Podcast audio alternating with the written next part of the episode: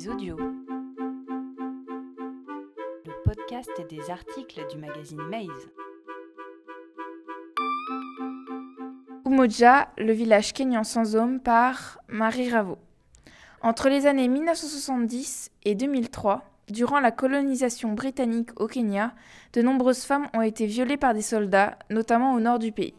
Cela a été considéré comme une honte envers leur communauté. Leurs maris respectifs les ont battues et répudiées pour les punir de cette injure. Des femmes déshonorées par leurs maris. Dans la communauté Samburu, au nord du Kenya, les femmes travaillent d'arrache-pied de 3 heures à 23 heures chaque jour. Leurs maris passent leur temps à dormir ou à jouer.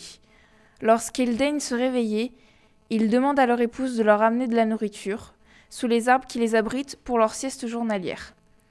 Leur seule activité se résume à sortir et ramener le bétail de l'enclos. En plus de travailler avec beaucoup d'efforts, ces femmes subissent des violences physiques de la part de leur mari.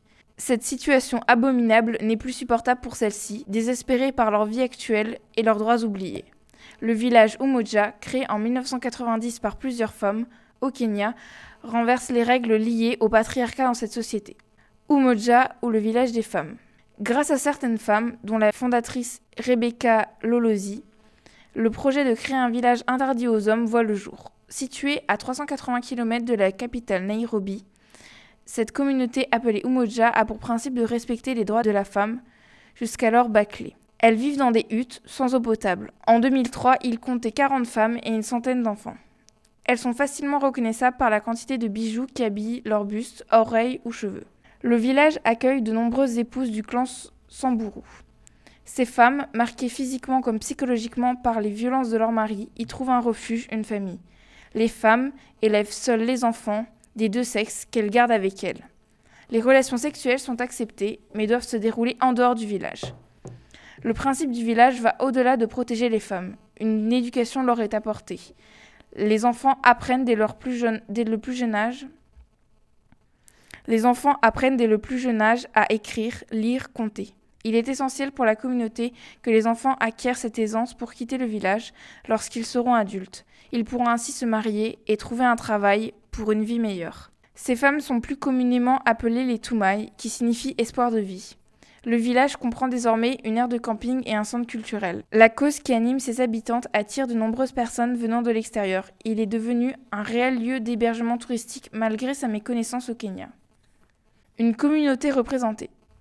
Les Toumaï jouent un rôle important dans la course pour les droits de la femme. 58 des membres de la communauté représentent le conseil fondateur des femmes.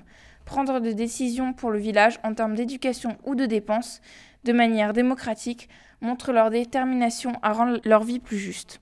Elles se réunissent dans une hutte. Après avoir débattu sur les sujets essentiels à leur bien-être dans la communauté, un vote à main levée est effectué. Leur économie est prospère.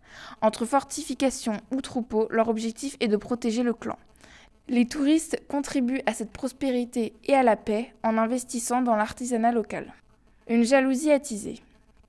Le succès du Moja ne plaît pas aux hommes, qui attaquent régulièrement le village. Pour cela, il existe des gardiens du village. Ce sont les seuls hommes acceptés. Leur but est de protéger les femmes des hommes sous ou violents s'introduisant sur les terres du Moja. Leur méthode est radicale, ils n'hésitent pas à les tuer. Malgré les fortifications établies aux alentours du territoire, les hommes continuent leurs attaques sans relâche. Ils jugent le village en opposition aux traditions locales et donc immorales.